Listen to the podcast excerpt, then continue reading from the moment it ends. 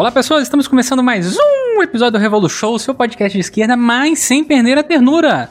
E no episódio de hoje nós estamos aqui com um time de pessoas convidadas aí, especialistíssimas para a gente falar de um tema extremamente importante para a população brasileira, direta e indiretamente, que é a questão do petróleo no Brasil, dos trabalhadores dessa área, né, do petróleo também, e de como isso faz com que a nossa vida seja um pouquinho mais triste ou um pouquinho mais feliz. Então, para falar aí sobre essa temática tão importante aí, à minha esquerda nós estamos com Mariana Deus Deu, mestranda em História Econômica pelo Instituto de Economia da Unicamp e militante das Brigadas Populares. Diga olá, Mariana, quem é você, para onde vai para onde vem? Oi, gente, obrigada aí pelo convite para participar do programa de hoje. É, eu sou socióloga e aí fui me aventurar aí na história econômica e hoje em dia eu sou membro também do coletivo Caixa de Ferramentas, que é uma escola de formação política EAD, e também sou pesquisadora do Observatório Sul-Americano de Defesa das Forças Armadas, aí, um projeto da Unifesp. Oh, olha aí, massa, massa. Já tenho, agora que você falou isso, tenho outras ideias boas de podcast para te chamar. já, vamos, já vamos ficar aí com essa. E para quem está nos ouvindo nesse exato momento aí, se você não conhece a Caixa de Ferramentas, dá uma olhada lá. Inclusive tem um curso muito bom que é, eu me inscrevi, acabei não fazendo, eu tenho que fazer. Que é Introdução ao Poder Popular aí do Gabriel Landi, que já participou aqui do Revolu Show. Grande Gabriel Landi aí de Zumbaulo. É cheio de paulista. É... Ao lado esquerdo de Mariana, nós temos o nosso querido Caio Andrade, doutorando em Geografia pela UERJ, militante da Unidade Classista e do glorioso Partido Comunista Brasileiro, vulgo o Partidão. Olá, Zamiliano, demais convidados e ouvintes do Revolu Show. Obrigado aí pela oportunidade de participar com vocês. Sempre ouço o programa e agora tenho a alegria de estar aqui também nessa conversa sobre um tema tão importante que é a geopolítica do petróleo. Massa, massa. E ao lado esquerdo de Caio Andrade nós temos aí Felipe Coutinho, engenheiro químico, especialista em processamento pela Petrobras, com experiência na área de pesquisa aplicada e também biocombustíveis e ex-presidente e atual vice-presidente da Associação de Engenheiros da Petrobras. Digo olá, Felipe, se você quiser complementar o que eu falei, porque eu dei uma resumida, porque você me passou muita coisa. Como é que você tá? Boa tarde, boa tarde, Zamiliano, boa tarde, Mariana, Caio, todos os ouvintes. É um prazer estar aqui com vocês. É isso, é, resumidamente é isso. Mais de 20 anos trabalhando na Petrobras, sou engenheiro químico e ex-presidente da EPET, atual vice-presidente. E estou aqui para contribuir com o debate. Muito Obrigado bom. pelo convite. Muito bom. Para quem está nos ouvindo aí, né, e não está sabendo, né, ou nunca prestou atenção nisso, a Petrobras aí, que foi fundada aí por Getúlio Vargas em 1953, né, possui hoje mais de 10 subsidiárias, como a Transpetro e a Gaspetro, né, e é uma empresa pública estatal de capital aberto, lembrando aí que ela teve uma maior abertura de capital na era Lula aí, a gente pode até discutir afinal de contas, o que raios é a abertura de capital, né? As pessoas. A abertura de capital não sei o que, que é, né? É, e é uma das maiores empresas do ramo de petróleo no mundo, aí chegando com 49 mil empregados diretos, né? Empregados públicos diretos, mais uma catatal de gente na subsidiária, mais outro catatal de gente terceirizada aí nos arredores dessa empresa tão importante para o nosso país, que é a Petrobras, né? É, as, e os terceirizados, né? Óbvio. É, e aí, Tendo em vista assim que essa empresa é uma empresa tão grande, né, na verdade que o petróleo é uma coisa tão importante ao ponto da gente ter uma estatal, né, de capital aberto hoje, né, pública, né, é, que tem uma reverberação no cotidiano da população brasileira a cada minuto, né? É só a gente parar para pensar aí, por exemplo, nos dias recentes, a gente está tendo um aumento de 39% do gás, né, de cozinha de GLP, né, que é o gás é, liquefeito de petróleo, né, é, que rebate diretamente no cotidiano da nossa população, que já está em uma situação extremamente complicada em relação ao aumento dos valores da, da alimentação e agora mais esse aumento aí na, no gás. Então, quando ela consegue comida, ela às vezes não consegue gás, quando ela consegue gás, ela não consegue comida. E para fazer comida, às vezes está tendo que recorrer a é, cortar pequenos arbustos ou árvores e botar fogo, né? Ou conseguir carvão. A gente está nessa situação complicada aí. Então, assim, a pergunta que eu vou iniciar aqui, eu vou passar aí para o Felipe. Felipe, por que, que o petróleo é tão importante, direta e indiretamente, aí para a vida da população brasileira e no, no, a nível mundial também, né? Que gera tantos conflitos. Esse assunto é um assunto bastante complexo, a gente pode aqui tratar disso durante bastante tempo, bastante profundidade. Eu não sei é, quanto detalhe você pretende tratar desse assunto, mas vou, assim, em linhas gerais, eu, eu escrevi um artigo, ele chama Energia e Petróleo Brasileiro em 10 lições.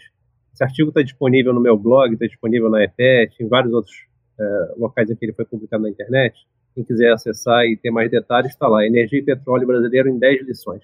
Na verdade, o desenvolvimento do Brasil ele depende da utilização dos nossos recursos naturais em benefício do desenvolvimento brasileiro, em benefício do Brasil, em benefício da maioria da população. A gente tem que superar a sina do tipo colonial, que historicamente deixa a cargo da classe dominante é, o tipo de desenvolvimento brasileiro, que é aquele desenvolvimento dependente, na verdade beneficia interesses antinacionais, interesses estrangeiros. Né? Os antigos senhores de engenho, os feitores, né, são hoje equivalentes a esse 0,001% da população brasileira, que são os rentistas, são aqueles executivos que são vassalos de corporações multinacionais, estão a serviço do interesse estrangeiro, e que, na verdade, busca parasitar os meios de produção brasileiros, o trabalho, o nosso trabalho, e acessar os recursos naturais brasileiros de forma a exportar é, esses recursos na forma mais crua possível, mais barata possível para os centros dinâmicos do capitalismo. Então, com o petróleo acontece exatamente isso. Né? Então, uma coisa que muitas vezes as pessoas não se dão conta é que qualidade de vida e consumo de energia está correlacionado. Ou seja, quanto maior o consumo de energia por pessoa de um país, de uma região, maior o desenvolvimento é, humano, medido pelo IDH ou por outro indicador que a gente queira utilizar, que essas populações, que essas regiões, que esses países podem alcançar. O consumo per capita de energia do Brasil, do brasileiro, é extremamente baixo. Ele chega a ser seis vezes menor que os Estados Unidos, seis, sete vezes menor que os Estados Unidos, é, cinco vezes menor do que na, na Noruega, muito menor do que da Coreia do Sul, né? enquanto o Brasil tem um consumo ridiculamente baixo e por isso é, essa correlação, né? A gente pode observar os países e ver a medida do IDH e ver o, o, consumo de energia per capita. Quanto maior o consumo, maior tende a ser o, a qualidade de vida. E o Brasil, evidentemente, tem um consumo muito baixo de energia por pessoa e um desenvolvimento humano também relativamente muito baixo, uma desigualdade muito grande e um, uma economia de um tamanho, vamos dizer assim, intermediário, mas que não atende ao interesse da maioria da população. A gente precisaria consumir muito mais energia e para isso, para consumir mais energia, a gente depende de energia barata. A gente não pode consumir energia a preço de mercado internacional. O, a economia brasileira e o trabalhador brasileiro, a sociedade brasileira, não tem condições de pagar o preço que um europeu ocidental paga, etc. Por mais que eles estejam pagando também é, relativamente caro e mais do que poderiam estar pagando. Eles estão submetidos aos interesses das corporações. O Brasil tem a Petrobras, que é uma empresa estatal, que é capaz de produzir, explorar, quer dizer, procurar o petróleo, encontrar o petróleo, produzir esse petróleo, ser superavitária na produção de petróleo e temos capacidade de refino, quer dizer, tra é, transformar esse petróleo cru em derivados, em combustíveis, em mercadorias úteis ao consumo, né? E a gente tem essa capacidade de refino que é capaz de atender todo o mercado é, brasileiro. No entanto, a, a, direção da Petrobras, em especial desde 2016, mas também desde metade de 2014 até 2015, também já vinha praticando preços relativamente altos, desnecessariamente altos? Mais altos do que aquele que a Petrobras poderia praticar, considerando a sua eficiência, a sua, a sua eficiência, a sua integração vertical, a sua integração nacional, a sua capacidade de explorar, produzir, refinar petróleo e, e abastecer todo o mercado brasileiro de derivados. Mas essa, essa opção, porque a política vem sendo adotada, e na medida em que você é, não utiliza a Petrobras, quer dizer, todo o potencial que a Petrobras tem para abastecer o mercado aos menores custos possíveis, você prejudica o desenvolvimento econômico e o desenvolvimento humano. Outra correlação que também existe é entre crescimento da economia e consumo de energia. Essa correlação, ela é, em termos mundiais, perfeita. Quer dizer, se você traça um gráfico e, e examina a correlação, por exemplo, para aquele fator R quadrado, você vê que existe um R quadrado ali de 0,99, ou seja, uma correlação perfeita. Para que haja crescimento econômico, é preciso que também exista aumento do consumo de energia. Então, estão correlacionados, né? Então, diante disso, não existe nenhum país do mundo que tenha se desenvolvido é, exportando petróleo cru, petróleo bruto, por multinacional estrangeira. Né? muito menos um país que tem a dimensão do Brasil e mais de 200 milhões de habitantes, com consumo per capita relativamente baixo, como eu disse, esse, esse país não tem uma perspectiva de se desenvolver para a maioria da população exportando petróleo bruto, seja pela Petrobras ou por multinacional estrangeira. Então, o que nós temos que fazer para promover o desenvolvimento e o crescimento é acessar os nossos melhores recursos e garantir que a gente se aproprie do valor de uso desses recursos, e não assuma trocá-los né, é, pelo valor de troca, trocar o petróleo bruto por papel pintado de verde, por dólar, que é uma moeda sem lastro, né, desde o desde o Nixon em 71, em que quebrou o padrão, padrão ouro, rompeu com Bretton Woods. Então, essa é a realidade brasileira, é uma realidade em que a gente entra num ciclo do tipo colonial, em que beneficia as multinacionais estrangeiras, o capital financeiro internacional, a partir da exploração dos nossos menores recursos para exportação, em grande medida por multinacional estrangeira. Qual seria a opção para desenvolver o país? A gente se apropriar e usar os nossos melhores recursos, abastecendo o mercado brasileiro aos menores preços possíveis considerando que a gente dispõe de uma empresa como a Petrobras que foi criada com essa finalidade. Então, na verdade, é um desvio de finalidade que tem se observado da Petrobras, alterando os seus objetivos históricos e os objetivos típicos de estatais no setor de petróleo. Os objetivos típicos de estatais do setor do petróleo, que aliás são as maiores do mundo, entre as 25 maiores companhias do mundo de petróleo, 19 são estatais, e entre as 5 maiores, 4 são estatais. Os objetivos típicos são garantir a segurança energética das nações, garantir abastecimento a baixo custo, para que isso promova o desenvolvimento. Promover o conteúdo local. O que é conteúdo local? Você fazer com que o investimento fique no país. Isso é reter a renda petrolífera. Isso é disputar a renda petrolífera em benefício do desenvolvimento nacional. Então, é, são esses objetivos típicos das estatais petrolíferas, que são as mais importantes, que têm sido deixados de lado, têm sido substituídos por objetivos inadequados a uma empresa estatal, muito menos a Petrobras, que foi construída para esse fim. Então, essa esses são alguns fatores que demonstram assim a importância do petróleo, mas também há muitos outros, né? Não há substituto para o petróleo barato de se produzir, mas infelizmente esse petróleo barato de se produzir acabou? Então o petróleo que se encontra e se produz no mundo em termos médios e mundiais está cada vez mais caro. E esse fato tem trazido implicações sociais, econômicas e sociais graves para a sociedade. Então, o que nós observamos é que existem vários outros fatores que eu trato nesse artigo, eu não sei se eu você quer que explore todos eles aqui, esses 10 pontos, aqui eu tratei superficialmente três, mas se você, ao longo do debate, possivelmente eu posso voltar aos outros sete pontos, mas basicamente é isso, é, é desenvolvimento humano, crescimento econômico, o fim do petróleo barato de se produzir e a importância de você garantir o acesso e o uso desse petróleo para aumentar a produtividade do nosso trabalho, a competitividade da economia brasileira e a inclusão dos 150, 160, 180 milhões de brasileiros que estão excluídos estão à margem de qualquer tipo de cidadania, desenvolvimento, condição de vida digna. Então, é, são essas perspectivas que, que o petróleo nos dá. É uma possibilidade que não necessariamente a gente vai aproveitar, como, aliás, a gente viu em todos os outros ciclos do tipo colonial.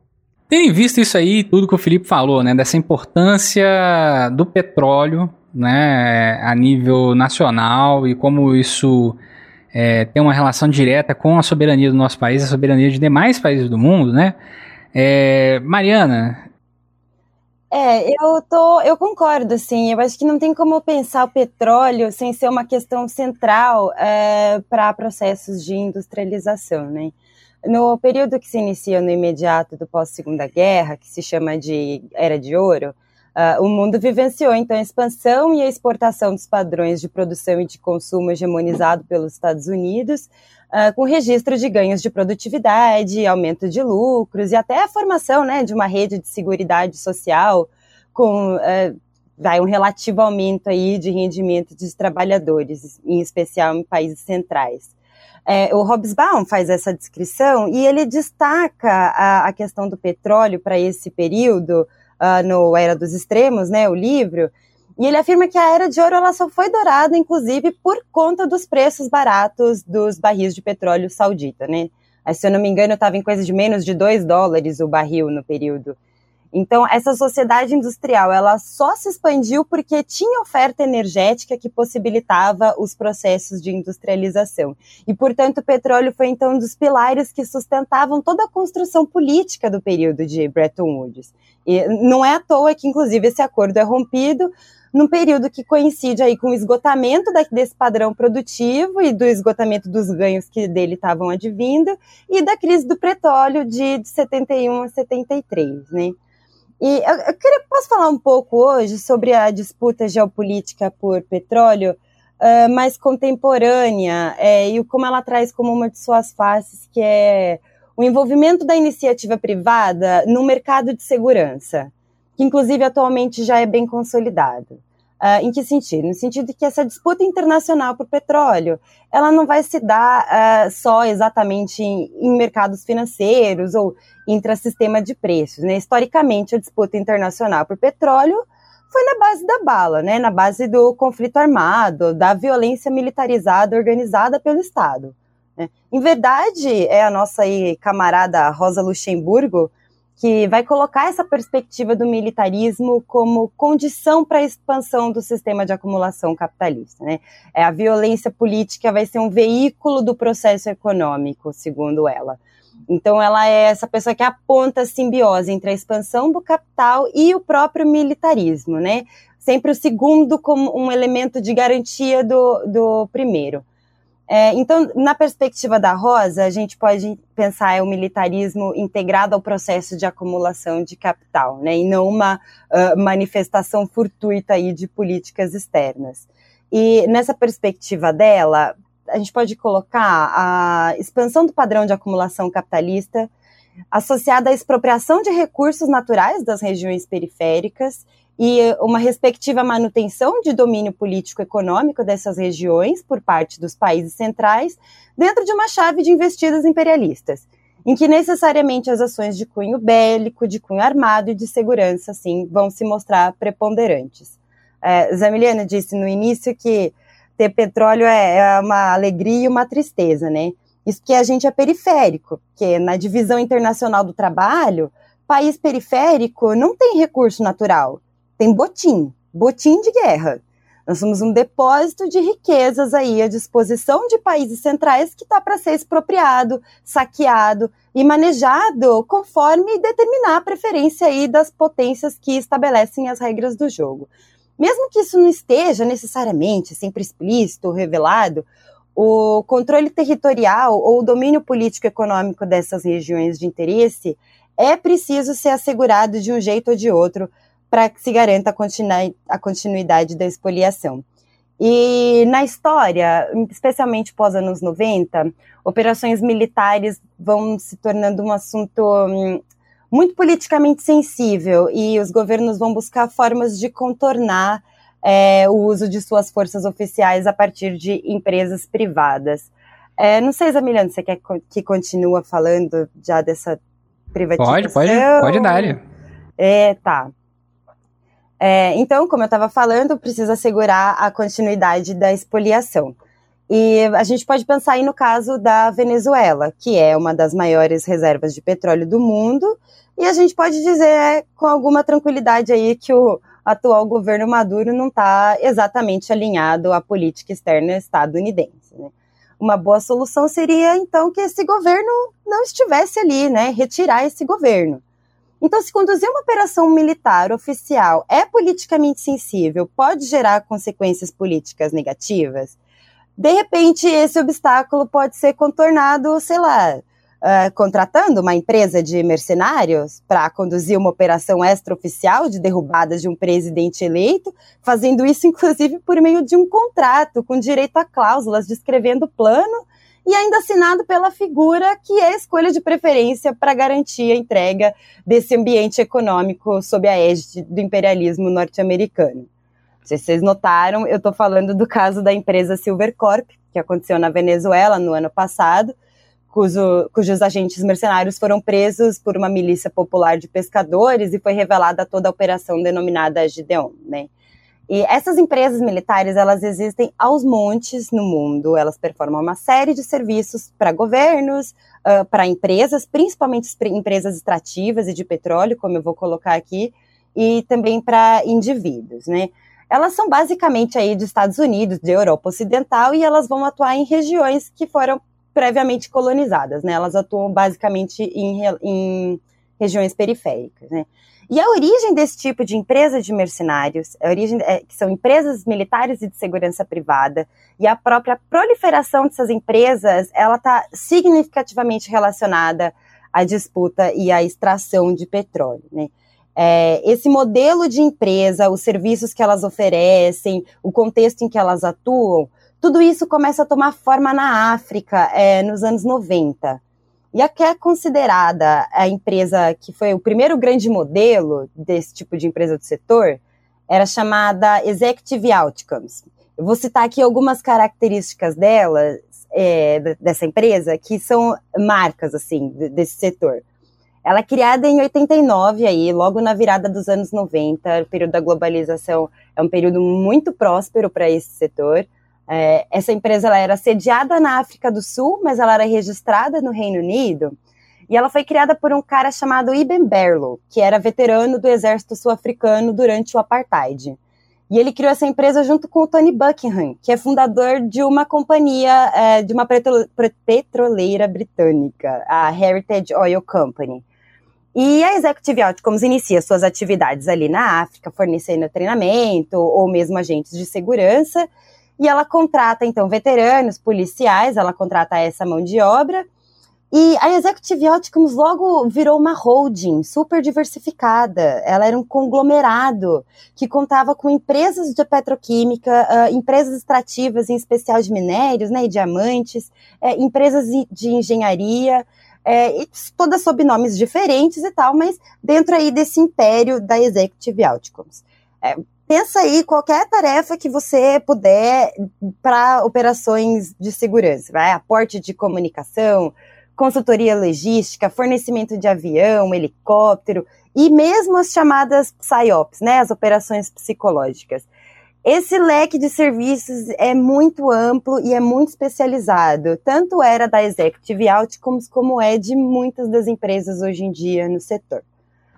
É, e como também é uma grande característica dessas empresas, a Executive Outcomes se viu aí envolvida em alguns escândalos. Né? Uma das questões polêmicas que envolvia essa empresa é que ela trocava serviços de segurança em troca de direito de exploração de recursos.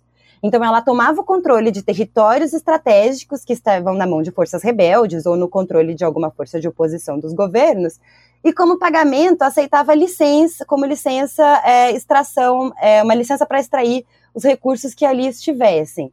É, e ela fez isso em Serra Leoa, principalmente, que é o, local que foi mais conhecido, mas ela fez isso em outros lugares também. E ela fazia por meio de, das suas subsidiárias, né? Em especial uma chamada Diamond Works, que é de jazidas e tal, e da Sandline International, que também era uma empresa, uma empresa de segurança dentro desse conglomerado. E ambas a Sandline e a Executive Outcomes estiveram envolvidas nas hostilidades é, na guerra civil que aconteceu na primeira metade da década de 90 é, em Serra Leoa. Porque é isso que elas fazem, essas empresas. Assim que inseridas e instaladas nos países, elas vão se seguir aí em busca de oportunidades de lucro. É, uma questão muito interessante sobre a Executive Outcomes também é como a, ela atuou em Angola. Ela entra no país em Angola, primeiramente fornecendo serviços de segurança para a Heritage Oil, que era do cofundador da Executive Outcomes. E lá em Angola, ela também tomou parte nas hostilidades no conflito entre o governo do MPLA e a UNITA, enquanto oposição, que não aceitava o resultado da eleição, né, no período. E a empresa então forneceu equipamentos e soldados para ambos os lados, acabando por intensificar inclusive as hostilidades. E a Heritage Oil, ela não está só ali em Angola, ela está em Uganda, uh, no Congo, se não me engano, ela também está no Kuwait, sabe? É, tem diversos lugares. E a Angola tem uma reserva de petróleo ali, que são os campos de Cabinda, e a empresa que recebeu o contrato para a segurança de, dessa reserva não foi a Executive Outcomes aí, que é formada por sul-africanos e registrada no Reino Unido. Não. Quem recebeu foi a AirScan. Essa empresa também, inclusive, atua aqui na América Latina, eu vou comentar um pouco depois, né? A AirScan é dos Estados Unidos. E se você pensar que a Chevron, no período, detinha 39% das ações da companhia extrativa de, da região de Cabinda, faz sentido que você não queira um poder armado estrangeiro no controle da segurança aí dessa região. E essa empresa AirScan, ela foi contratada para fazer a segurança dos postos de Cabinda, ela é dirigida por um veterano também norte-americano, o Joe Stringham, nome dele, que por sua vez esteve conduzindo operações secretas a mando dos Estados Unidos em El Salvador durante a Guerra Civil, né, em apoio ao regime ditatorial que tinha chegado ao poder por meio do golpe em 79. Inclusive, ela também, hoje em dia, atua em empresas de petróleo na Colômbia. A galera aí, todo, todo mundo é brother, então, né? Todo mundo se conhece. Isso, parece um labirinto, mas é mais como um fluxograma. Entendi. E tá todo mundo sempre introduzido em alguma coisa a ver com alguma guerra civil. Impressionante isso, né? Isso, golpes de Estado. Só gente, só gente do bem. Só gente do bem, empresa, empresa que pensa na pessoa, né? Empresa responsabilidade social, né? Posso falar um pouco depois também sobre mais a, mais a questão da América Latina? Massa, não, massa. E vai ser ótimo mesmo, porque esse ponto que você falou do El Salvador ali, eu fiquei muito intrigado e interessado agora, depois que você levantou isso. É, Caio, esse negócio aí, essa loucura chamada petróleo, e essa loucura chamada Brasil, e essa loucura chamada mundo, né? Que, que a gente está vivendo aí na atualidade, né, com os elementos que tanto Mariana trouxe quanto o Felipe trouxe aí, que é importante para a nossa população hoje? É importante a gente discutir, tendo base em alguns dados, dados e acontecimentos relevantes aí da conjuntura internacional e nacional. É por isso que eu queria trazer aqui algumas informações, porque quando a gente pensa em petróleo, é muito comum que a gente seja imediatamente remetido a algumas ideias, né, como poluição, como guerras, como conflitos e também a sempre lembrado limite, né, o sempre lembrado limite desse que é um recurso energético não renovável, né? Ele demora milhões de anos para se formar na natureza. Esse que é um hidrocarboneto aí formado pela compressão de antigos ambientes marinhos. E, portanto, desde a educação básica, que inclusive é o meu lugar de trabalho, né, a gente ouve falar na necessidade de discutir fontes alternativas, uma vez que o petróleo, assim como os demais combustíveis fósseis, são grandes responsáveis pela emissão de dióxido de carbono, CO2, e também é um recurso que tende a acabar, e essa é uma previsão que já é feita há muito tempo, né? o fim, o esgotamento das reservas mundiais de petróleo. E é justamente por isso que, nos últimos cinco, seis anos, os investimentos em fontes é, renováveis de energia, eles foram da ordem do dobro né, dos investimentos em exploração de combustíveis fósseis, pesquisas, etc. Né? E também é por essa razão que aproximadamente nos últimos 15 anos a gente pode contar aí mais de 2,5 trilhões de dólares investidos em energias alternativas. Por outro lado, né, sempre tem é, essa, esse porém, né, a gente tem que ver também outro, outro lado da moeda, que é o seguinte, né, nos últimos 40 anos, o consumo mundial de energia, ele mais que duplicou.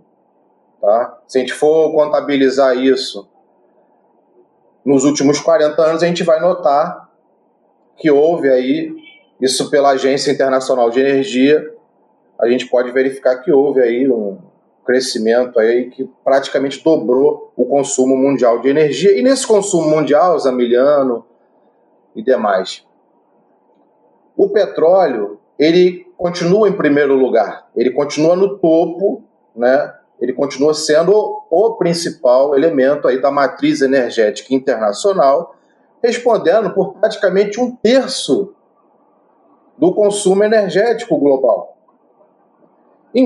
Além disso, além disso, em que pese todos os alertas, todas as previsões, né, que são em certa medida corretas, mas o petróleo tende a permanecer como o grande, né, a grande fonte energética do planeta ainda até 2050. Logo é incontornável fazer esse debate, logo o seu papel estratégico é inegável. E muitas vezes se vale de diversos argumentos para fugir dessa questão né, que não, não tem como, como a gente esconder, não tem como tapar o sol com a peneira. E aí a gente precisa contextualizar um pouco é, de como entra a Petrobras nesse processo. Né? Porque hoje, creio que o grande drama da população brasileira e creio que a grande preocupação dessa discussão que nós estamos fazendo aqui com o trabalhador e a trabalhadora na sua casa, no seu dia a dia, é o preço do gás de cozinha, é o preço exorbitante dos combustíveis, que afeta a maioria das mercadorias no país, que são inclusive transportadas no modal rodoviário, por isso que o preço do combustível interfere de forma muito forte no conjunto da economia, não é? E é por isso que essa discussão ela tem a importância que tem. E a Petrobras, se a gente for fazer um breve, brevíssimo histórico né, sobre o contexto em que ela foi concebida e criada, a gente vai precisar resgatar pelo menos o contexto do final dos anos 20, mais ou menos em 1928, quando surgiu no mundo né, o cartel das sete irmãs, que era na época a Shell, a, a POC, depois mudou de nome para British Petroleum, a ESSO, que depois se juntou com a Mobil e formou a ExxonMobil, essa existe até hoje, Texaco, Chevron e Gulf Oil, que também se fundiram e que hoje, portanto, nós temos das sete irmãs é, um processo aí de fusões e concentrações dos capitais nesse ramo, redundando, resultando em quatro, né, quatro grandes irmãs. Mas naquele contexto dos anos 30, inclusive percebendo o risco de depender cada vez mais desse cartel, diversos países começaram a investir na criação de estatais, como bem colocou o Felipe né, na sua fala inicial, o papel estratégico dessas empresas e, não à toa, a intervenção do Estado nesse sentido. Então, nesse exemplo, a gente pode lembrar aqui da Pemex do México, que foi formada nessa época, a PDVSA da Venezuela, até hoje incomodando muito o imperialismo. Nessa época também foi formada a ENI na Itália, a Indian Oil, e aqui no Brasil ainda não tinha sido formada nenhuma petrolífera, mas é desse período, do final da década de 30, mais especificamente 1938, que se formou no governo Vargas o Conselho Nacional do Petróleo. Vamos dizer assim, o primeiro embrião da Petrobras, que, com o apoio dos comunistas, com a pressão do movimento dos trabalhadores, dos movimentos populares e também de militares patrióticos, que naquela época existia. Né? Hoje é uma espécie de extinção. Mas os militares nacionalistas, democratas, que compuseram um grande movimento do petróleo é nosso e que resultou numa vitória extraordinária que foi a criação da, dessa empresa que talvez seja a mais importante do Brasil, no ano de 1953. E é, nesse, é, é sobre essa empresa que a gente assiste hoje o processo de desmonte. Esse processo de desmonte ele não pode ser compreendido é, isolado do conjunto da economia e até mesmo da, da conjuntura internacional. Por exemplo, né, do, do, ponto de vista da, da indústria brasileira, é, chama muito atenção o fato de que a participação da indústria no PIB passou de 25% no ano de 1990 para 14% em 2016. Então a gente está vivenciando um processo de redução drástica é, e de recuo da indústria no Brasil. Isso não acontece de forma pontual em relação ao setor de petróleo e gás. A gente pode observar um movimento semelhante também na Embraer. Eu estava relendo aqui alguns materiais para conversar com vocês hoje e lembrei aqui que a Embraer também é, foi formada, né, pelo menos o seu embrião também foi formado nesse período, que é quando o Estado apostou na criação seja do Instituto Tecnológico da Aeronáutica, seja no CTA, no Centro Técnico da Aeronáutica, que criou o conhecimento, o chamado know-how necessário para depois, nos anos seguintes, ter os primeiros passos aí e redundarmos na, na criação da Embraer, que depois veio a ser privatizada, mas que o Estado ainda tem ações prioritárias, né? tem aquela participação chamada Golden Share, e que poderia interferir impedindo a privatização e o desmonte. Essa que é, por exemplo, a terceira maior empresa é, de fabricação de aeronaves do mundo. Então, se a gente for ver hoje no Brasil, eu tenho uma avaliação de que em alguns setores, além da produção propriamente dita, houve um processo de pesquisas, de conhecimento extraordinário que acumulou um conjunto de tecnologias nacionais. Isso está muito claro, tanto nesse setor aeroespacial, quanto no setor de petróleo e gás, com destaque aí é, formidável da Petrobras, e também na Embrapa. Né? Agora, a Embrapa a gente sabe que ela é totalmente voltada para os interesses do agronegócio e para a agricultura de exportação. Muito embora, numa outra perspectiva de poder, ela poderia ser revertida tranquilamente né, para uma outra perspectiva, um outro modelo de agricultura. E a gente deveria, né, nessa perspectiva aí dos interesses dos trabalhadores, lutar pela reestatização da Embraer e também lutar contra o avanço da privatização da Petrobras. Agora, tem a ver o processo privatista contra a Petrobras com o problema da política de preços? Nem todos percebem, mas nós da unidade classista estamos plenamente convencidos de que sim. E aqui a gente pode, inclusive, trazer os argumentos do porquê. Mais ou menos, mais ou menos o seguinte: não existe monopólio da Petrobras no Brasil, pelo menos desde 1997, na lei do petróleo do FHC. E, desde então, quantas grandes empresas aí do ramo se propuseram a fazer investimentos de vulto, construindo refinarias, construindo grandes plataformas, mas principalmente na área do refino aqui no Brasil? Praticamente nenhuma. Né? Por quê? Esse setor ele tem uma outra forma de operar. Né? Ele espera o Estado investir, ele espera o Estado construir, e depois que está tudo pronto né? e tiver um governo entreguista no plantão, ele se aproveita para abocanhar. É disso que se trata a situação da Petrobras, é disso que se trata, por exemplo, a vergonhosa entrega da BR Distribuidora no em meados de 2019. O que explica o Estado brasileiro ter entregue a preço de banana a segunda empresa mais rentável do Brasil naquele ano. Os argumentos dos liberais e neoliberais geralmente é que as empresas públicas são ineficientes, e que precisam ser entregues à gestão privada para poder avançar na gestão, para avançar na eficiência, etc.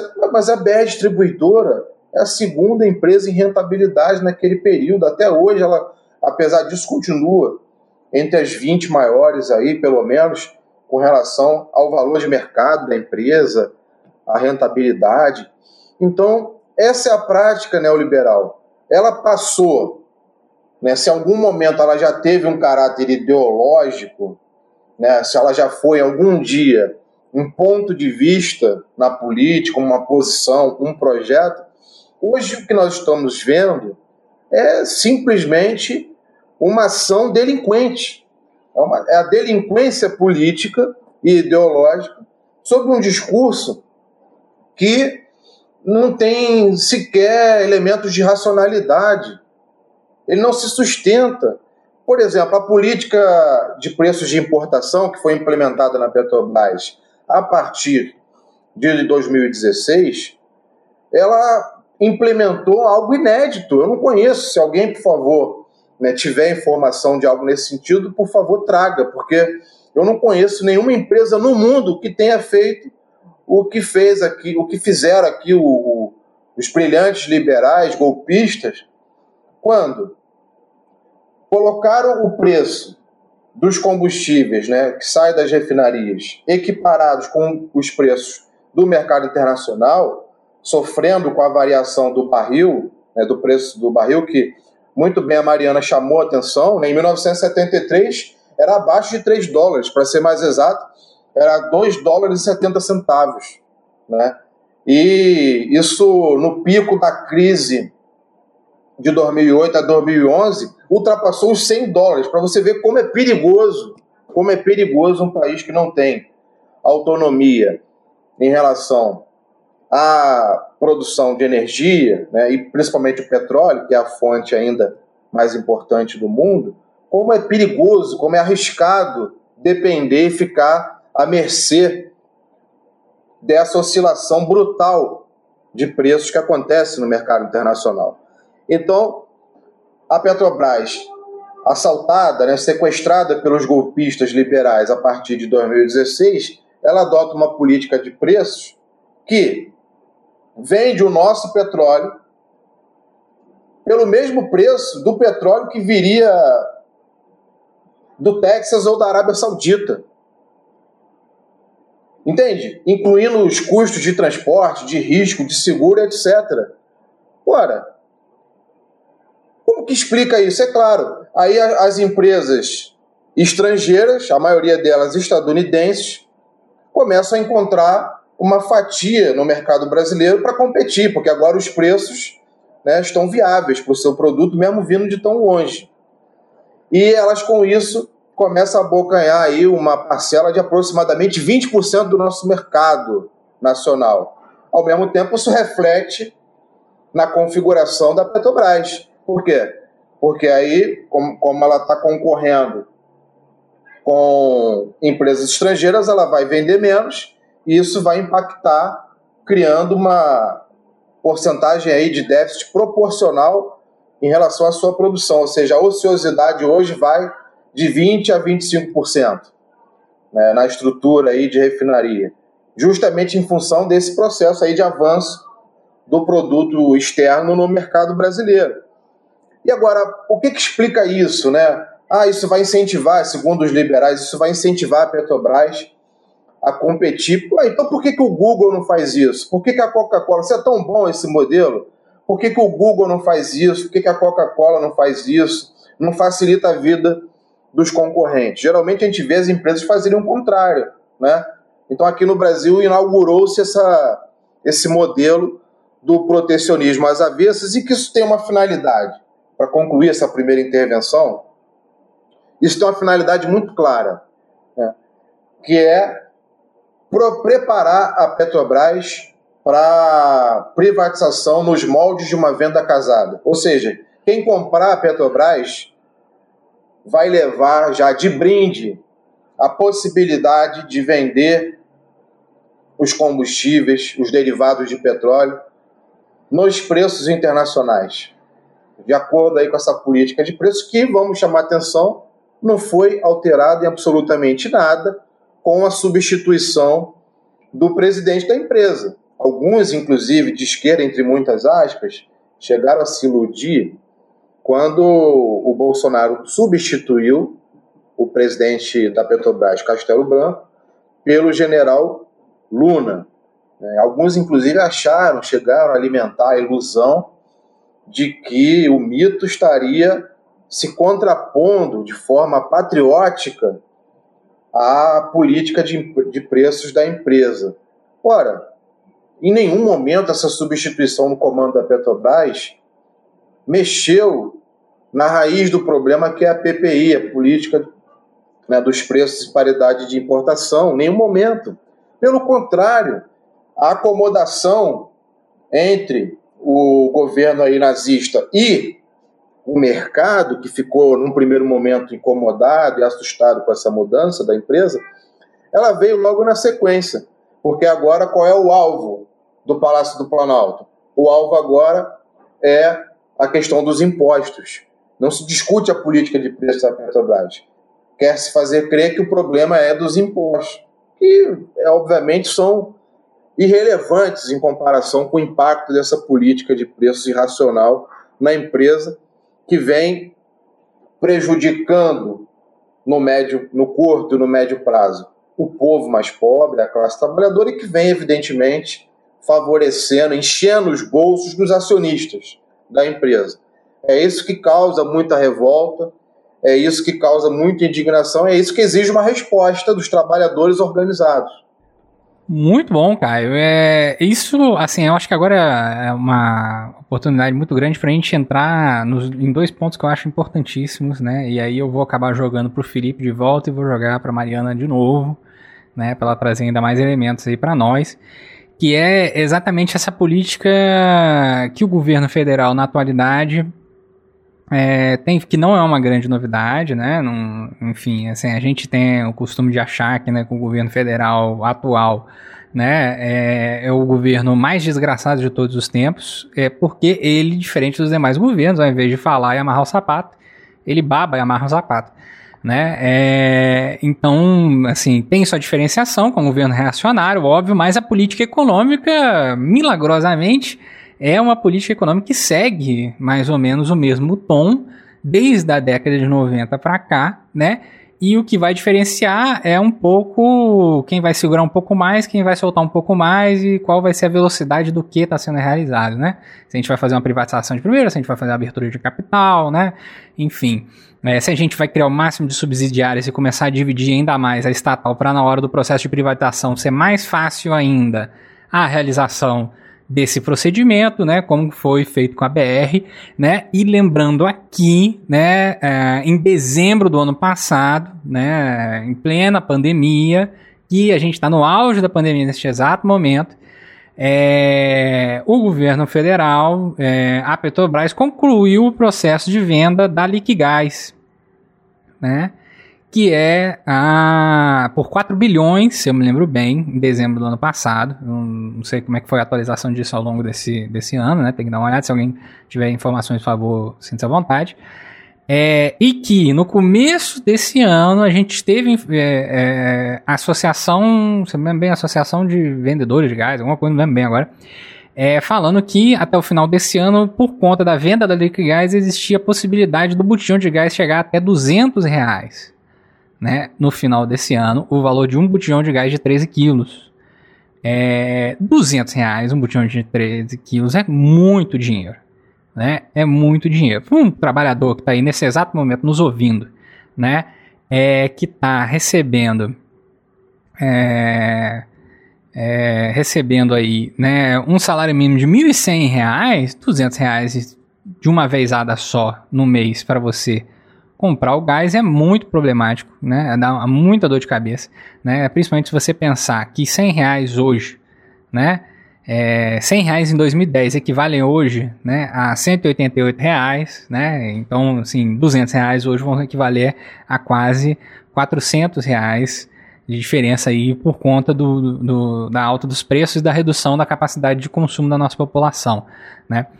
Então a gente tem esse, esses momentos, né? A gente tem a venda da Liquigás, né, por 4 bilhões aí, né, que afeta diretamente ah, o consumo e a possibilidade de realização de alimentação da nossa população. A gente tem um, o procedimento que eles também querem fazer em relação à Transpetro e é, o desmonte e a privatização aí, aí eu chamo o Felipe para falar sobre isso, da área de biocombustível, né, que até alguns anos atrás, eu me lembro muito bem, assim, quando era um jovem é, cabeliano, né, que eu falo, né, porque na época eu tinha cabelo, é, quando eu era um jovem cabeliano aí, né, eu lembro muito bem da Petrobras fazendo campanha a nível nacional para mostrar os biocombustíveis e falar que, olha, isso aqui é, é uma necessidade, né, a gente conseguir é, ter variadas plataformas energéticas dentro do nosso país para que a gente não fique preso em uma determinada plataforma energética, a gente tem outras possibilidades também ah, que estejam na mão da população, né? Uma variação que esteja na mão da população. Então, Felipe, como é que você tá? Você que está aí na, você como engenheiro que está aí na Petrobras, assim, como é que você tem visto esse processo de avanço em relação à, à, privatização da Petrobras e na área de biocombustível também? Claro, se você quiser comentar alguma coisa também, elementos aí que o que, o, que tanto Mariana quanto o Caio falaram também ao longo da nossa conversa. Sim. É, é, primeiro, assim, só para esclarecer para todo mundo, o general nomeado pelo Bolsonaro ainda não assumiu a Petrobras, né? ainda depende de uma reunião, de uma Assembleia Geral que, que realmente aceite e faça a substituição do, do presidente atual, que ainda é o Castelo Branco, e, e da diretoria, conselho de administração. Essa reunião ainda não aconteceu, está para acontecer. É, então, essa mudança na direção, na verdade, ainda não aconteceu. Né? É, outro ponto é o seguinte: é, a política de preço. Eu posso começar pela política de preço e depois passar para Sinta-se à vontade. Para a questão do, dos renováveis, ou potencialmente renováveis, como eu acho mais correto chamar. É, a política de preços, ela é uma política adotada a partir de outubro de 2016, inédita, nunca tinha sido adotada na história da Petrobras, é uma política que abastece o mercado brasileiro como se o combustível tivesse sido importado. É simples assim. É, você, a gente fazendo um exercício assim, tipo daquele filme de volta ao futuro, uma coisa assim, se a gente fosse capaz de, numa máquina do tempo, voltar no passado, acabar com a campanha do petróleo, acabar com a criação da Petrobras, é, impedir que o petróleo fosse descoberto no país, impedir que fosse construído um parque de refino no país capaz de abastecer todo o mercado brasileiro. Se tudo isso fosse assim conseguido, se alguém voltasse no passado e acabasse com toda essa construção de infraestrutura, de conhecimento, de tecnologia, com todos esses resultados que, é que o Brasil alcançou, é, se tudo isso tivesse sido é, destruído, vamos dizer assim, a partir da, de uma volta ao passado, por exemplo, o que você teria hoje na gasolina, quer dizer, o, o preço que você pagaria hoje no, no, posto de combustível, tanto da gasolina quanto do diesel, seria exatamente o preço que se pratica, o preço paritário de importação. Então, o brasileiro, ao consumir é, combustíveis, ele paga um preço equivalente a um preço daquele combustível caso ele tivesse sido importado. Então, uma situação exatamente igual ao que o Brasil vivia antes da campanha do petróleo nosso, que o Brasil era plenamente dependente de combustíveis de petróleo estrangeiro e de combustíveis refinados fora do Brasil. Então, as multinacionais é, a, controlavam todo o mercado brasileiro e praticavam aqui o preço paritário de importação. Então, essa política que se inaugurou em 16 foi exatamente essa: é levar o Brasil a, antes da década de 50, antes da criação da Petrobras, onde não, tinha, não tínhamos capacidade de é, refinar o petróleo e de produzir o petróleo. Então é exatamente isso que se arbitra. Agora, eu, uh, antes de você continuar, Felipe, eu acho importante a gente lembrar aqui, algumas pessoas, elas, isso que a gente está falando, isso é uma política reacionária. Né, é, não é conservador. Algumas não é conservador. Não, não é conservador, né? Então a gente tem que sempre, eu sempre bato nessa tecla em relação as pessoas que estão nos ouvindo aqui, que é, que é, é uma galera bem variada, né, de vários setores diferentes, nem todo mundo é, é, tá muito entendido sobre economia política, sobre a política como um todo. Existe uma diferença muito grande entre a política conservadora e uma política reacionária, né, que quer trazer o Brasil para um status pré-década de 50. Veja bem, isso, isso é, é bizarro, né, assim... A gente pensar que, que a gente está voltando a um, um, status a nível de, de combustíveis, né?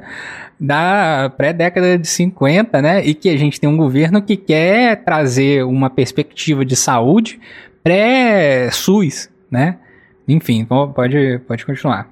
Isso, batizando essa política de moderna. É, exatamente. É né? um paradoxo, né? Você, você batiza essa política de moderna, você diz que essa política traz competitividade, mas como, como, como que essa política. É uma, é, uma política, é uma política tão moderna quanto um arado de madeira, né?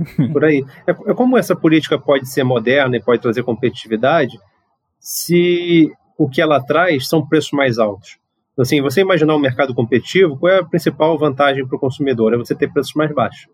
Mas essa política, para que haja competição, ou seja, para que o combustível é, da Petrobras fique caro o suficiente para que haja importação de até 30% do mercado brasileiro, deixando as refinarias ociosas em até 30%, e trazendo, vamos dizer assim, evidenciando uma determinada competição, para que isso aconteça, o preço precisa ser mais alto.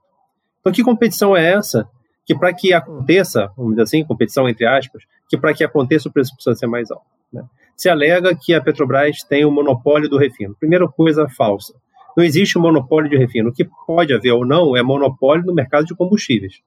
Né? Aí, quando a gente analisa o monopólio, a Petrobras tem ou não tem monopólio no mercado de combustíveis? Caso ela tivesse, ela poderia praticar preços altos, preços de monopólio, e ainda assim manteria todo o seu mercado, sua participação no mercado. Mas o que acontece não é nada disso. Quando a Petrobras pratica preços relativamente altos, como é o preço paritário de importação, ela perde até 30% do seu mercado. Então, isso demonstra que não existe um preço de monopólio, um exercício de monopólio. O mercado brasileiro ele é aberto e competitivo.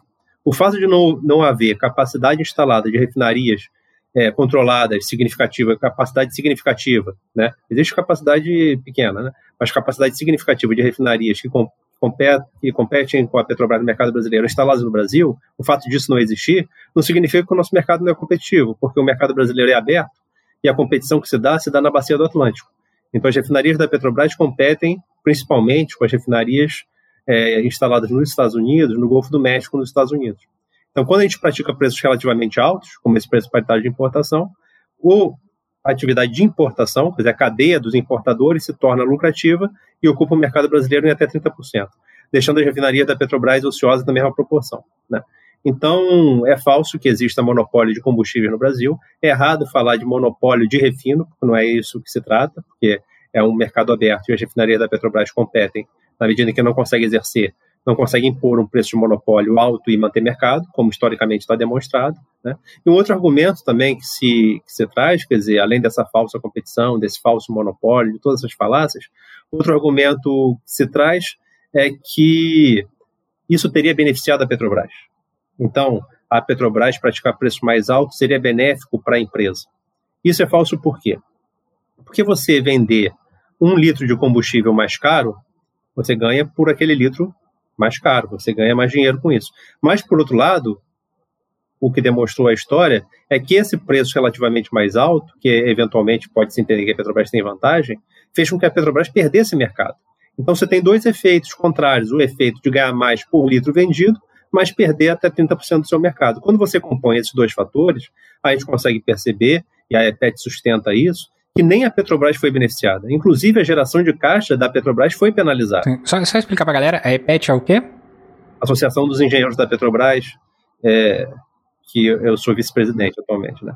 Então, é, a gente tem demonstrado em diversos estudos, trabalhos, etc., denunciado essa política de preços desde 2017, né? É, e a gente tem mostrado que nem a Petrobras, quer dizer, nem a Petrobras, nem o acionista controlador, também não o acionista minoritário, né, que eventualmente pode achar que essa política tem beneficiado né, os resultados da empresa, a gente sustenta que não. Mas assim, mesmo que tivesse beneficiado, mesmo que isso tivesse trazido mais lucro no curto prazo, coisa que é falsa, ainda se isso tivesse acontecido, esse não é o objetivo típico de uma empresa estatal. Uma empresa estatal não deve visar maximizar lucro de curto prazo como as empresas multinacionais de petróleo, que são controladas pelo sistema financeiro, tipicamente almejam e buscam alcançar máximo lucro trimestral, visão de três ou, ou seis meses à frente. Né? É, essa visão não é a visão de uma empresa estatal, seja a Petrobras, seja qualquer outra, são as principais do mundo. Uma empresa estatal tem que ser, ter uma rentabilidade suficiente para que ela consiga manter os seus investimentos, procurar mais petróleo, repor suas reservas, né, fazer investimento em desenvolvimento tecnológico, é, crescer a produção, abastecer o mercado aos menores custos possíveis, administrar sua dívida. Ela precisa ser rentável nessa medida, né? mas ela tem outros objetivos que vão muito além do lucro de curto prazo. Empresa estatal tem objetivos típicos de empresa estatal. Esse é outro ponto. Quando você compara a eficiência de uma empresa estatal com a eficiência de uma empresa privada, a eficiência ela precisa ser medida de acordo com o seu, seu objetivo. Eficiência é, em se obter qual o objetivo. Se os objetivos são diferentes, não faz sentido comparar eficiência de uma empresa estatal com uma empresa privada, controlada pelo sistema financeiro. O que é eficiente para uma empresa privada controlada pelo sistema financeiro é maximizar o resultado de curto prazo. Isso traz todas as consequências para elas. Elas deixam de ser importantes, como vem acontecendo, elas foram parasitadas pelo sistema financeiro. Mas essa é a função objetiva que o sistema financeiro impõe a elas. Essa, isso é ser eficiente do ponto de vista de uma gestão de uma empresa petrolífera privada. Agora, ser eficiente do ponto de vista de uma empresa estatal no Brasil, no mundo, em qualquer lugar, especial do setor do petróleo, não é isso. São outros objetivos. A, a eficiência é a eficiência socialmente medida. É uma eficiência no sentido de acessar e reter a renda petrolífera.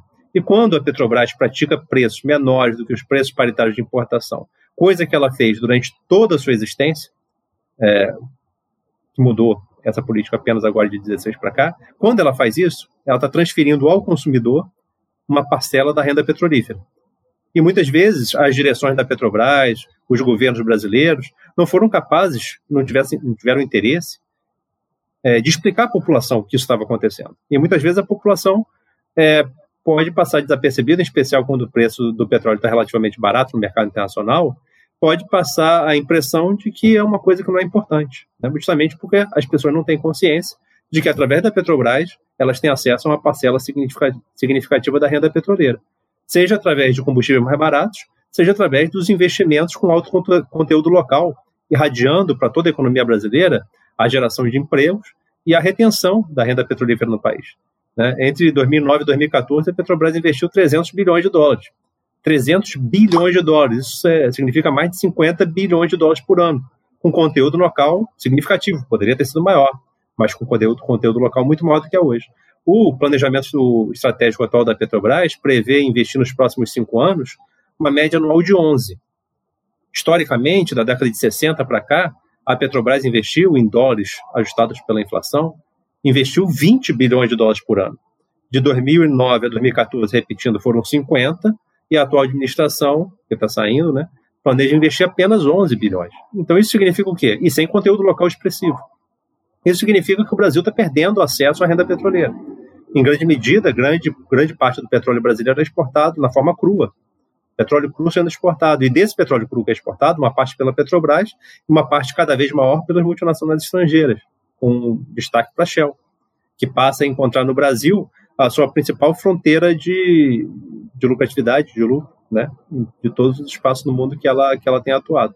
Inclusive no etanol também, né? A, a Shell, boa parte da produção de etanol brasileira hoje é feita a maior parte, né, a empresa que tem a maior relevância é a Raizen, numa parceria da Shell com a Cosan. Então a Shell, participação cada vez mais importante na exportação do petróleo para o brasileiro e também dominando o segmento de etanol no Brasil. Agora, então, aproveitando esse ponto, vou entrar na, na questão das renováveis.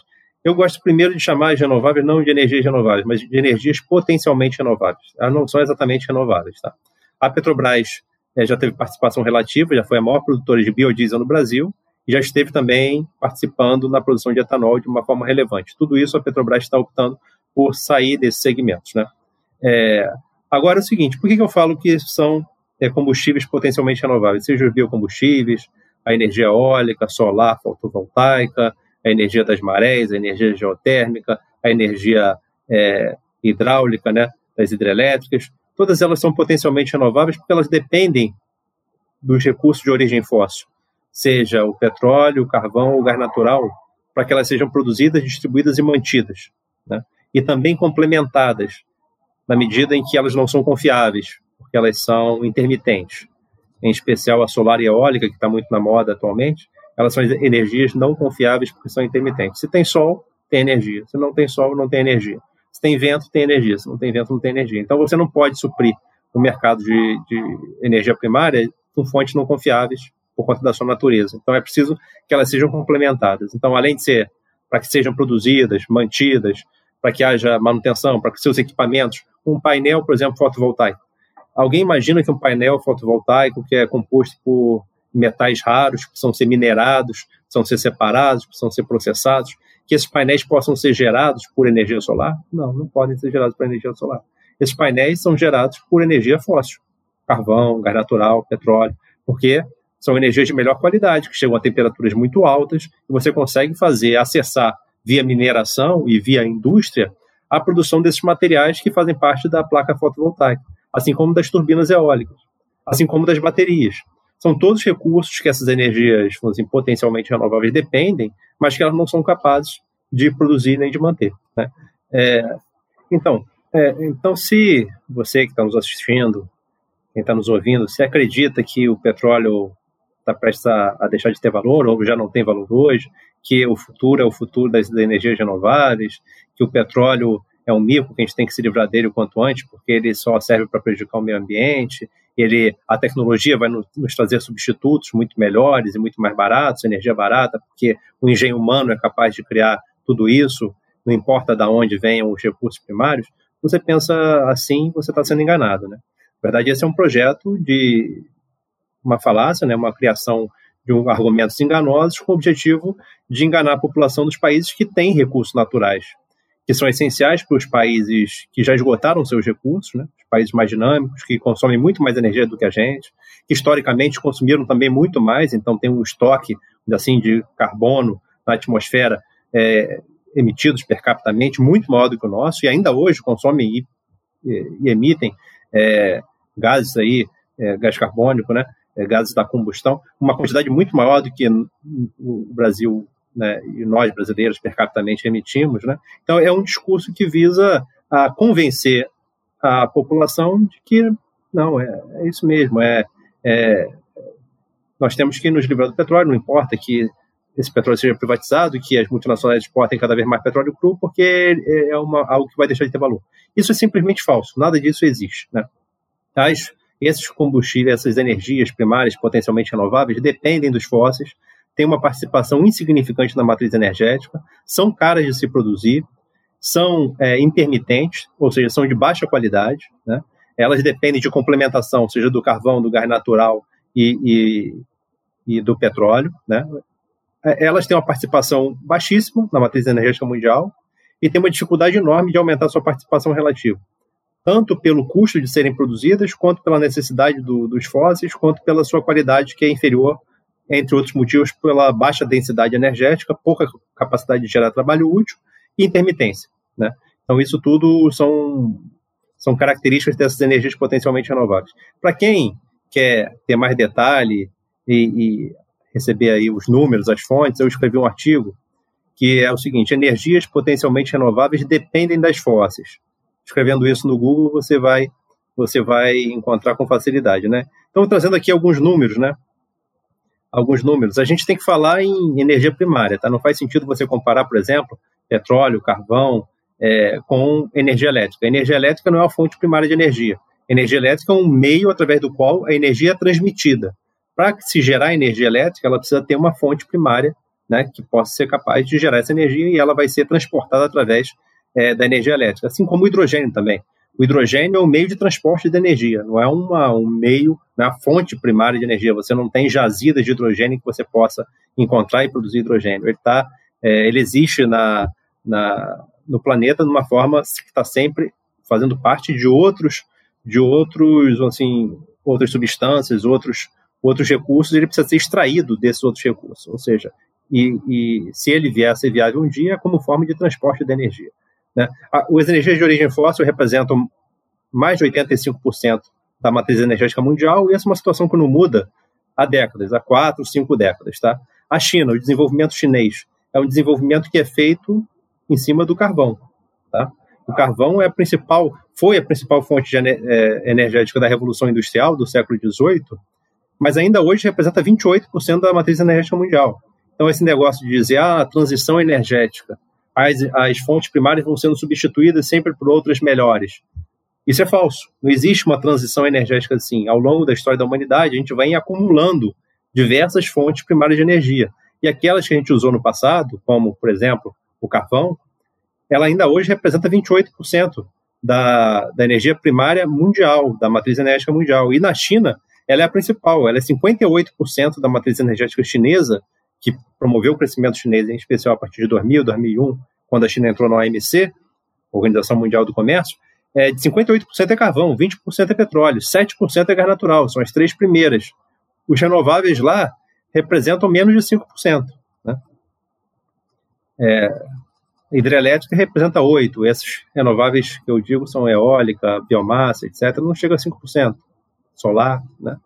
Então, assim, quando você parte de uma de um consumo muito baixo, muitas vezes você tem uma ilusão de que ah, está tendo muito crescimento da energia eólica e solar. Está tendo muito crescimento relativo, porque você parte de uma base muito baixa, mas ainda são é, pouco relevantes em termos mundiais, em termos dos principais centros dinâmicos do capitalismo, né? ou do socialismo, do, é, como o caso chinês, né? a gente pode qualificar como país socialista ou capitalista de Estado, se você tem a planificação e desenvolvimento do Estado a partir de um, de um planejamento quinquenal e do Partido Comunista Chinês. Né? Então, uh, o Brasil, que muitas vezes uh, os centros dinâmicos aí, os países imperialistas cobram do Brasil que a gente reduza a, o consumo de petróleo, a emissão de carbono, o Brasil tem um, uma das matrizes mais renováveis do planeta. 37% da nossa matriz energética é dos, é dos renováveis. Né? O mundo, a participação dos renováveis não chega a 11%. Aí somando hidrelétrica, é, eólica, solar, biomassa, é, tudo isso. Não chega a, mundial não chega a 11%, incluindo a, a, hidráulica. No Brasil, como eu disse, é 37%. Nos Estados Unidos, a participação dos renováveis é 7%. Então, não faz nenhum sentido que o Brasil se submeta a restringir o seu consumo de petróleo em nome de, um, de uma questão de uma cobrança que vem de fora do país, na medida em que a participação dos renováveis no Brasil já é muito grande. Eu sou a favor de que haja desenvolvimento dos renováveis, a Petrobras precisa participar tanto do desenvolvimento tecnológico quanto da produção de biocombustíveis, eólica, solar, tudo isso é muito importante, mas é preciso ter noção clara de que esses recursos naturais, essas fontes primárias de energia, por conta das suas características naturais, elas são muito piores do que o petróleo que o Brasil encontrou no pré-sal. Né? É, o petróleo do pré-sal não é todo igual, tá? Existem áreas mais promissoras, existem áreas que é mais barato produzir e áreas que é, é mais caro produzir. Mas o Brasil precisa se preparar, consumindo esse petróleo, para construir a infraestrutura dos renováveis. E sabendo que o esgotamento das melhores reservas do petróleo que vem acontecendo no mundo traz consequências econômicas e sociais gravíssimas. Porque isso implica na dificuldade de aumentar a produtividade do trabalho. Se você tem dificuldade de aumentar a produtividade do trabalho com energia barata, a luta de classe se acirra. Então, aquela lei tendencial da queda é, da lucratividade do capital, que pode ser compensada com o aumento da produtividade do, do, do trabalho, essa contra-tendência do aumento da produtividade vem sendo cada vez mais difícil você é, desenvolver dentro do capitalismo. Por isso que a exploração, essa perspectiva de você é, ter uma luta de classe cada vez mais acirrada, vindo de cima, vindo da classe dominante, também se acirra, porque é, na medida em que você não consegue aumentar a produtividade do trabalho, porque não tem energia barata, porque está esgotando suas principais reservas de petróleo, isso faz com que o capitalismo, para manter a sua lucratividade, tenha que explorar mais. Né? Explorar mais e não tem a contratendência do aumento da, da, da produtividade do trabalho, que depende de energia barata. Né? Não depende só do nosso engenho, da nossa inteligência, da nossa capacidade. É, depende de você ter recursos que tenham qualidade. E esses recursos que têm qualidade são os primeiros a serem exauridos.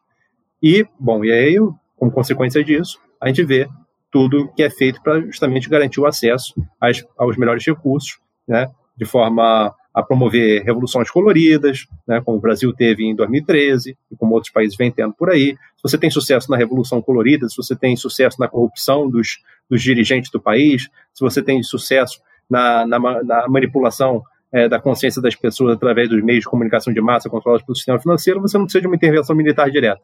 Mas se tudo isso falha, em última análise, você precisa partir para a intervenção militar, para o assassinato das lideranças políticas que eventualmente resistam a esse plano é, assim, de nova colonização dos países periféricos do mundo, que ainda tenham recursos naturais de qualidade. Então, tudo isso acontece.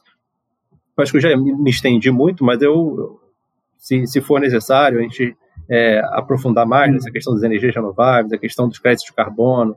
Isso daí é a mercantilização de uma fração do ar. Você aceitar que o gás carbônico seja é, uma mercadoria transacionada em bolsa, você está aceitando a mercantilização de uma fração do ar a serviço do sistema financeiro sediado em Nova York e Londres. Né? Então, são todos mecanismos de controle do sistema financeiro em que visa é, impedir o nosso desenvolvimento para que eles tenham acesso ao nosso mercado, apesar dele não ser grande, cada vez vai ser menor, acesso aos nossos trabalhadores cada vez mais explorados e acesso aos nossos recursos naturais, seja petróleo, minérios, é, proteína animal, aos menores custos possíveis. Então, é isso que, que, que vem acontecendo e vou parar por aqui.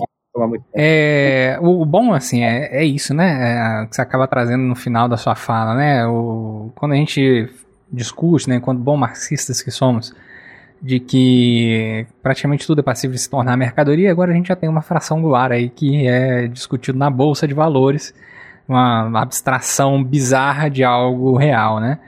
É, Caio, eu vi que você levantou a mãozinha aí para falar, mas antes de você falar, eu vou passar para Mariana, que eu já tinha é, colocado ela para fazer essa discussão. Mariana, se você quiser fazer suas pontuações aí, sinta-se à vontade. É, eu achei interessante que o Felipe estava comentando, em especial em relação é, a um crescimento, a visualização do crescimento da China já em 2001, que foi exatamente um ano em que foi elaborada a nova política energética dos Estados Unidos, né, a PEN. É, inclusive, um documento que foi elaborado por um grupo de trabalho que estava sob direção do vice-presidente Dick Cheney, que estava na diretoria da Halliburton, que é uma petroleira aí que também é uma empresa de segurança desse, desse tipo diversificado. E essa PEN, que foi, que foi elaborada em 2001, ela estava analisando o desenvolvimento do campo energético no mundo, projetando assim até 2025, E o documento estava assim, esperando uma demanda crescente de energia, inclusive muito por conta de, de Índia e China, que estavam crescendo em determinado ritmo, em que eles é, eles chegaram a uma conclusão de que eventualmente essa demanda superaria a oferta disponível de petróleo, mesmo se você contasse com possibilidade de novas reservas encontradas, né? E isso inevitavelmente iria gerar novas disputas internacionais, uh, inclusive com a China. Uh, que estavam entrando no mercado aí como concorrentes poderosos. Então, e ela estaria consumindo boa parte aí da oferta de petróleo disponível. E junto com isso, você presumia, o documento, né, esse grupo de trabalho presumiu que a produção nacional dos Estados Unidos ia cair significativamente e que em algum momento os Estados Unidos ia ter que importar 50% de sua, de seu, de sua demanda de petróleo, né? E ele não teria como se apoiar exatamente em fornecedores só do continente americano. Seria necessário expandir essa bússola para essa busca, né? Para onde? Para a Península Árabe, uh, para a África e assim garantir um fornecimento suficiente de petróleo correspondente à sua demanda. E a gente bem acompanhou pós 2001 como que essa questão foi resolvida, né, no Oriente Médio. E a questão é que não se trata assim somente de assegurar o abastecimento, porque tão importante quanto, é, tão importante quanto isso é assegurar a, a segurança dos recursos que vão ser explorados em um país estrangeiro, né? Da região, que provavelmente é, que geralmente sofre com instabilidade política e conflitos civis em alguma medida, uh, segurança das instalações locais e também de toda a linha de transporte que vai ser necessária uh, para fazer o transporte das mercadorias, né? E dos petróleos. Nesses países, então, é, acabam se criando zonas segregadas assim de segurança próximo às instalações e às rotas de transporte, né, nos países que são alvo aí dessas empresas é, petrolíferas estrangeiras. E aí elas vão proteger aquilo que deve ser protegido, né, que é a matéria de valor, o, o, o petróleo. E a PEN, então, ela colocou em relação direta a segurança das áreas de onde viria a extração de petróleo e das linhas de transporte com uma projeção de recursos que vão ser necessários, né? Logicamente, como a gente tem discutido aqui, é, pensar no desabastecimento do principal combustível da vida cotidiana não é uma questão para se tornar se é, pensar de forma leve. Né? Esse recurso, então, vai ser garantido mesmo que seja por via da força militar. E esse ramo de segurança para empresas do petróleo, ele é um ramo tão bem consolidado que você tem empresas especializadas em formação e fornecimento de, é, de pessoal para vigilância de extrativas de petróleo, né? Tem a Secopex, que é uma empresa francesa, cara, ela tem um campo de treinamento próprio, coisa de 16 mil hectares, ela tem uma força aérea privada também, que ela coloca à disposição para aluguel. E como a gente está vendo, cara, tem toda uma cadeia de empresas privadas, então, que lucram com as diversas etapas desse processo de expoliação. E na tônica da globalização e da abertura, das aberturas de mercados, as autoridades competentes pelos recursos dos países periféricos vão, inclusive, competir entre si com incentivos para empresas estrangeiras se instalarem, ao passo em que esses conflitos civis crônicos e as instabilidades políticas estão sempre se cruzando com a exploração do botim de guerra. E é também nesse jogo que essas empresas de mercenários vão encontrar inúmeras oportunidades de atuação, né? É, empresas que atuam por meio do setor de segurança no setor de petróleo, né? Tentando fazer o primeiro como a garantia do segundo. E o fato é que os países acabam pagando com a entrega de seu território, com a entrega das suas riquezas naturais e de colocar em xeque a sua soberania e o seu direito à autodeterminação, porque você convida uma força armada estrangeira. É, na América Latina tem uma problemática parecida com coisas que a gente viu na África, mas mais ou menos parecida, assim, né? São regiões de culturas e processos históricos diferentes. É, enquanto na África se evidenciaram é, a participação dessas empresas em golpes de Estado, ou da participação delas no acirramento das guerras civis, é, na região latino-americana, a proliferação dessas empresas significou perseguição de defensores ambientais que estavam em campanhas contra empresas extrativas e também um recrutamento pesado assim de latinos para atuar na guerra do Iraque e Afeganistão, isso já na época, na época dos anos 2000. E essas empresas elas se instalam aqui também com apoio direto do setor petrolífero. Também tem a ver com os acordos de cooperação bilateral, que tem a insígnia de combate ao narcotráfico, que é o Plano Colômbia e coisas assim, eu não vou tratar disso aqui agora, mas também tem a ver, é, além das empresas do setor petrolífero. É, eu cheguei a citar antes a empresa Erscan, que atua é, nos campos de Cabinda, na Angola. Ela estava na região da Colômbia também, por exemplo, no setor de vigilância das instalações, né, dos poços. E para isso ela usa é, equipamentos de reconhecimento aéreo. E ela tem contato direto com o exército colombiano para transmitir informações de posicionamento de grupos como o FARC ou o LN, né? É, na Colômbia também você tem a que é explorada pela British Petroleum, é, que é uma empresa que foi contratar, tem contratou uma empresa chamada é uma filial da Armor Group, uma empresa britânica, que foi criada por um ex-oficial do Serviço Secreto Britânico, né? O nome dele acho que é, é Roger Brown. É, e essa empresa, a Armor Group, ela oferecia serviços mais comuns de vigilância, mas ela também ofertava formação para unidades policiais ou unidades militares, formação em táticas anti-guerrilha, né, o combate a rebeliões, a insurgência.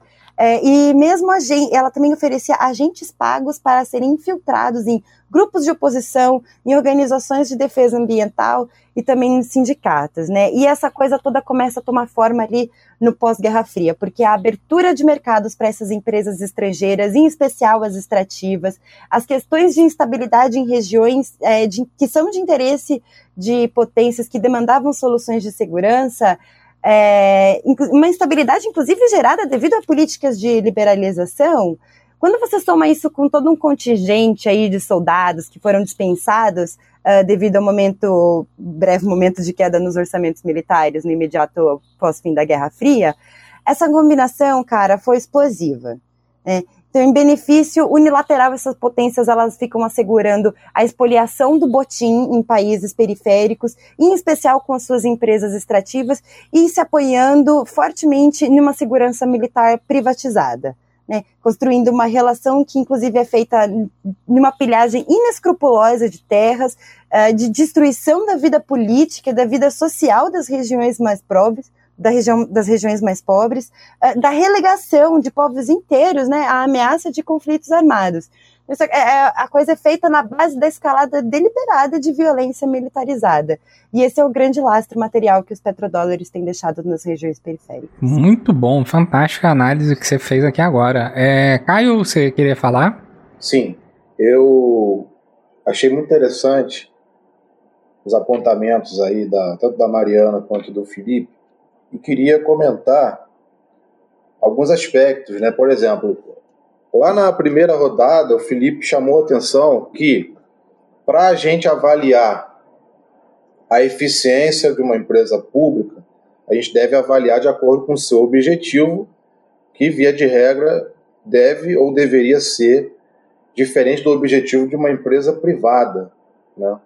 E aí eu justamente em cima desse ponto, eu acho que é fundamental a gente destacar o quanto que, se avaliada no longo prazo, nós vamos perceber que a Petrobras, né, com a classe trabalhadora que constrói a empresa durante esse tempo todo e a classe trabalhadora que lutou pela pela campanha do Petróleo é Nossa, que vem lutando até hoje, resistindo contra os ataques que ela sofre, né, passou de um período em que existia uma campanha, já nos anos 40, uma campanha muito forte do imperialismo para desacreditar qualquer esforço de pesquisa e de investimento na área do petróleo, né, para desqualificar o argumento naquela época até de que não existiria petróleo no Brasil. Né? Isso aí, do ponto de vista histórico, merece um aprofundamento. Né? Existem vários estudos e já foram feitos vários levantamentos bibliográficos comprovando isso. Né? E, e para além desse, dessa questão, a gente precisa ver o seguinte: né? a Petrobras com o seu, com o seu centro de, de pesquisas que foi criado em 63, que foi o SEMPES, né, ela foi avançando pouco a pouco, a ponto de que se houvesse um investimento sério na empresa, se houvesse uma política né, minimamente soberana no governo, a gente teria o potencial de criar um verdadeiro tecnopolo do petróleo e gás no Brasil. E já existe o embrião disso, e isso está na, na, Ilha do Fundão, né, na, na, relação, inclusive, que a gente pode questionar né, é, o, a orientação que, que determina hoje, que dá os rumos, né, que dita a política desse aparato, dessa estrutura toda, mas é inegável que todo esse acúmulo, toda essa experiência pode e deve ser cada vez mais direcionada para os interesses do povo brasileiro. Né? A relação que existe da Petrobras é, com o que já houve de política de conteúdo local, que vem sendo também desmontado, ajudou a alavancar não só uma série de outros empregos que estão em volta da empresa, como também toda uma estrutura de pesquisa que vai desde a engenharia básica né, até os altos estudos que permitiram o Brasil hoje, é, e não é qualquer país que tem essa, essa capacidade, de extrair petróleo a porra, 5 mil metros de profundidade. Não consegue nem imaginar o que, que é isso. Né? 2 é, mil metros de, de, massa de água do oceano, mais 3 mil metros de profundidade lá para chegar na camada pré-sal. Então, uma, uma pesquisa, né, um investimento que começou há muitos anos e que teve um marco em 1963, um ano antes do golpe, né, com a criação do SEMPES. Nos anos 70 houve a descoberta do petróleo na bacia de Campos, não é? E em 2006 a Petrobras é, conquistou, acho que uma vitória importante, que foi a autossuficiência do, da produção de petróleo no Brasil. E logo em 2007, no ano seguinte, a descoberta do pré-sal.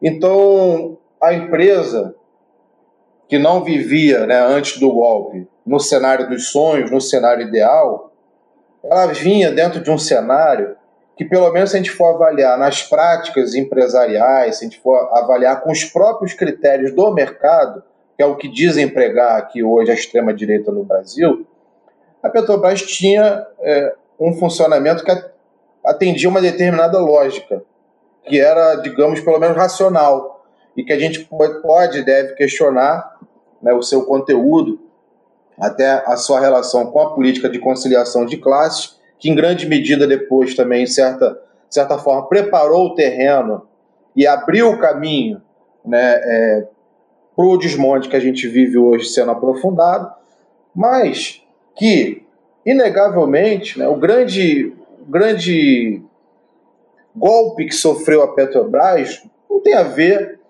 exclusivamente ou sequer, né, não tem, talvez não tenha uma relação sequer remota né, com a responsabilidade dos trabalhadores que estão lá, dos, dos funcionários né, é, qualificados que estão nessa empresa, porque na verdade o crescimento da Petrobras nesse momento aí, principalmente 2006, 2007, ele evidentemente, ele culminou numa ampliação dos investimentos da empresa. Né? Ela necessariamente teve um crescimento que resultou, né, se expressou também no aumento geral dos investimentos da empresa e que foi surpreendido com um elemento que, né, pelos mais, infelizmente, não era, não era esperado né, por quem acreditava que era possível fazer um pacto com a burguesia, que a burguesia iria cumprir o acordo até o último momento, inclusive no momento da crise. E aí isso não, não, se, não se verificou. E eu me refiro especificamente à Lava Jato. Né? Não tem como a gente não tem como a gente fugir dessa discussão. Acho que a grande a, o grande obstáculo aí que, que destruiu quase 50% dos empregos na Petrobras nos últimos anos foi a Lava Jato, né? Dizia-se que pra, era necessário para combater a corrupção, né? É, ora, ninguém é contra, né? O combate à corrupção, mas acho que hoje já está suficientemente claro a, é, a, a, serviço de que foi usada essa bandeira, né? E quem é que historicamente usa esse argumento para encobrir outros interesses, interesses que a gente está vendo agora de forma cada vez mais escancarada. É uma empresa que se auto-sabota. Acho que é isso que está colocado hoje. É, acho que os estudos da EPET demonstram isso, acho que a luta dos companheiros da Federação Nacional dos Petroleiros e dos sindicatos dos petroleiros nos diversos estados, vem evidenciando, vem apontando para isso de forma muito forte. E outra coisa também que o Felipe falou que eu acho interessante comentar tem a ver com a panaceia aí, o, o engodo, né, do discurso ambiental que ele é seletivo, né? Ele é utilizado como interessa. Os próprios países que procuram levantar essa bandeira no cenário internacional, via de regra, são os maiores poluidores, tanto do ponto de vista atual quanto do ponto de vista histórico. E hoje a gente tem aí um governo Biden que é, de, demonstra isso né, de forma muito explícita, né, que é essa bandeira do meio ambiente, que seria uma prioridade do governo Biden dos Estados Unidos, e é claro que está relacionado com o que o Felipe falou aqui, né, no sentido de justificar aos olhos aí da, da chamada opinião pública os, os ataques que já foram feitos e os novos que estão por vir aí, principalmente contra os chamados países em desenvolvimento, né, a, contra os quais se procura bloquear o caminho é, que os próprios os próprios países centrais do capitalismo trilharam no passado e a gente sabe que trilharam né, de uma outra forma que foi através da exploração, da pilhagem, né, é, e que hoje procuram manter essa posição internacional. E a gente sabe que o petróleo cumpre um papel central nisso, não só porque como muito se, muito se coloca né, num chamado senso comum crítico, né, os Estados Unidos promovem guerras e conflitos e invasões e se intrometem na, na política de outros países para buscar petróleo. Sim e não, porque não é tão simples. Né?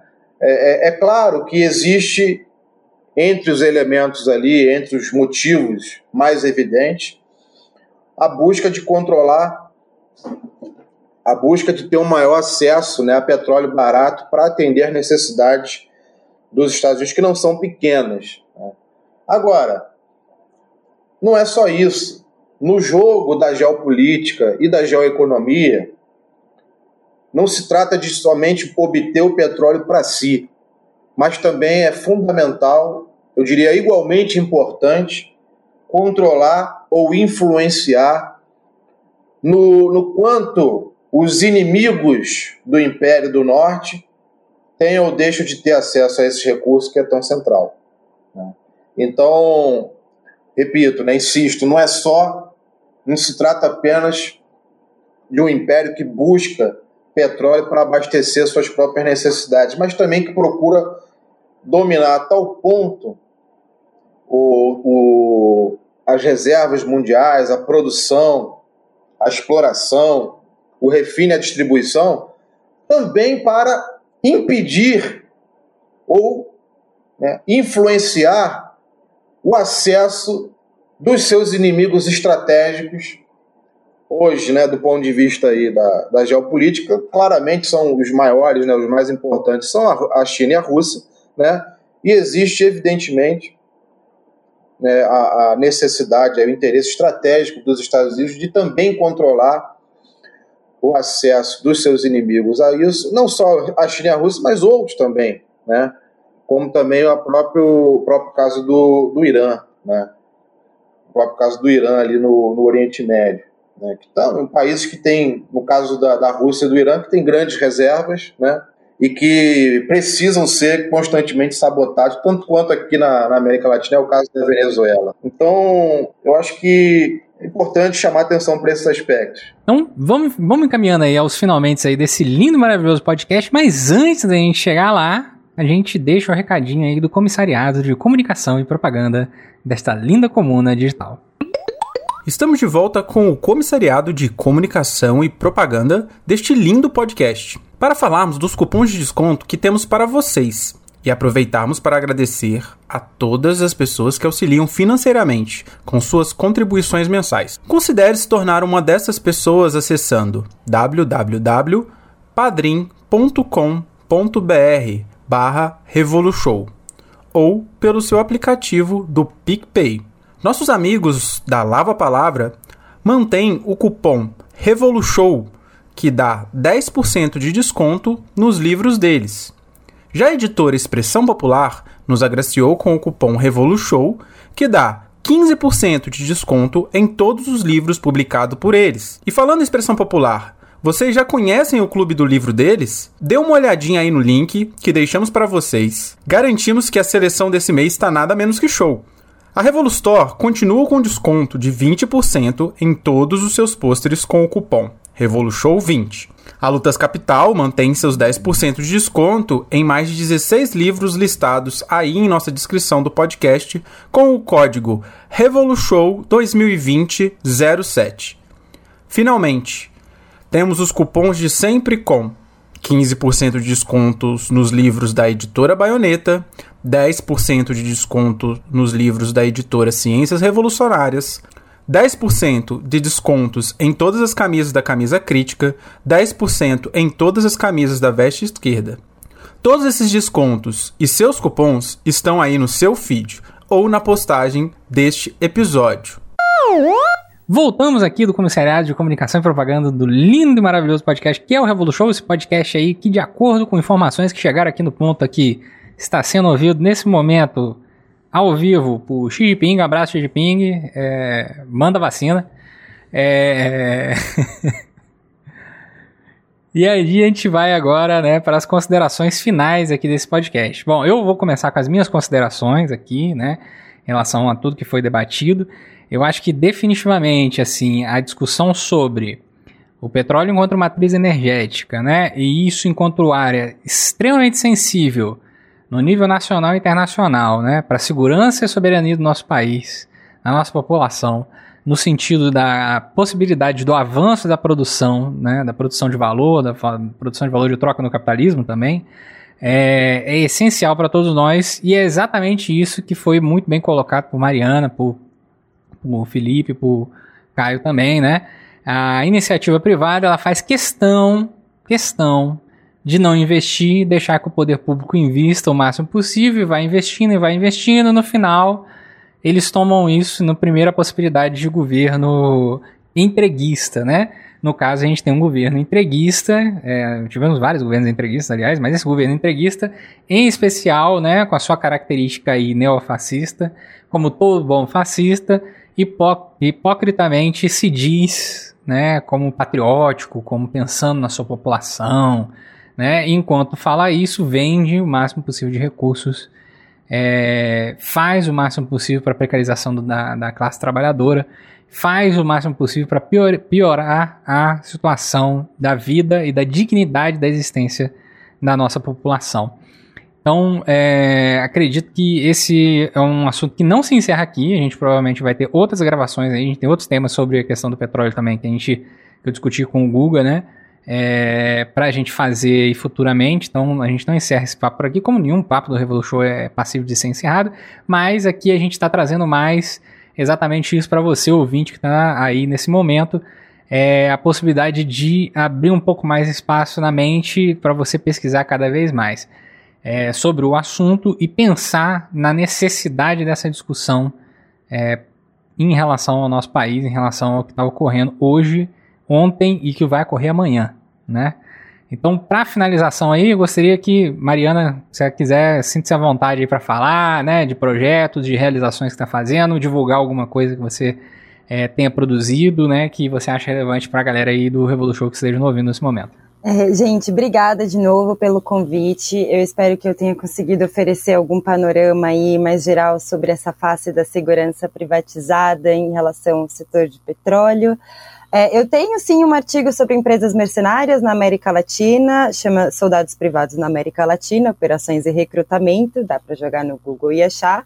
Uh, e se alguém gostar muito do tema, é, pode procurar um livro chamado Guerra como Prestação de Serviços, do, de um jornalista alemão chamado Rolf Wessler. É uma publicação em português muito boa, é uma síntese ótima sobre como essas empresas atuam, como elas surgem, e ele dedica sessões especificamente para tratar do petróleo. E sobre a África nos anos 90 e essa proliferação e os golpes de Estado e todas essas tramas, pode procurar o professor Carlos Escudé, que é um cientista político argentino. Ele tem bastante material também publicado sobre isso. Muito bom. É, Felipe Coutinho, se você quiser fazer uma divulgação aí de ações, realizações que têm sido feitas e quiser dar aí para a galera do Revolution, sinta-se à vontade. Eu quero agradecer o convite e colocar à disposição para outras oportunidades a nossa associação dos engenheiros da, da Petrobras, a EPET, tem um canal na internet, né? Um portal na internet. Quem tiver interesse em conhecer mais os assuntos, tem, tem uma mala direta, você pode escrever seu e-mail, receber diariamente notícias sobre petróleo, Petrobras, energia, soberania, todos os assuntos, né?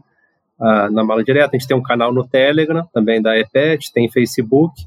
E eu pessoalmente mantenho um blog onde eu reúno ali artigos, entrevistas é, que eu tenho dado aí especialmente a partir de 2015. Então, eu quero agradecer muito a vocês, foi um prazer conversar com a Mariana, com o Caio, com você e ter acesso aí ao seu público e me colocar à disposição para outras oportunidades. E obrigado. Muito bom, Felipe. Caio, dali. Eu sei que já passou o momento aí do comissariado de comunicação e propaganda, mas eu quero declarar aqui que eu sou padrinho do Revolu Show né, uma contribuição modesta. Ih, rapaz. Mas. Lá vem cobrança. É uma contribuição modesta, mas na verdade não é nenhuma cobrança, ao contrário. Né, para reforçar aqui a campanha e que todos possam também se associar e apoiar essa iniciativa que é fundamental aí, né, na contra-hegemonia das comunicações.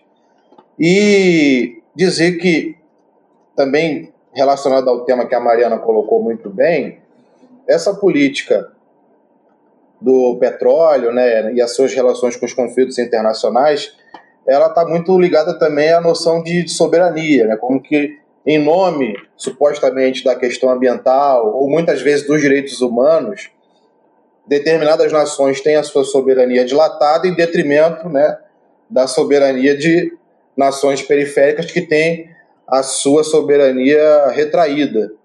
Né? Então você tem uma movimentação aí, uma elasticidade, digamos assim, da soberania no, nas relações internacionais que varia, somente com esse olhar né, eurocêntrico, geralmente ocidental, né, de que algumas nações têm o poder de ditar critérios, né, teriam uma certa autoridade, suposta autoridade para monitorar e tutelar as demais. E aí eu, eu escrevi um pequeno, modesto artigo sobre esse assunto, então eu quero aproveitar aqui no final para divulgar.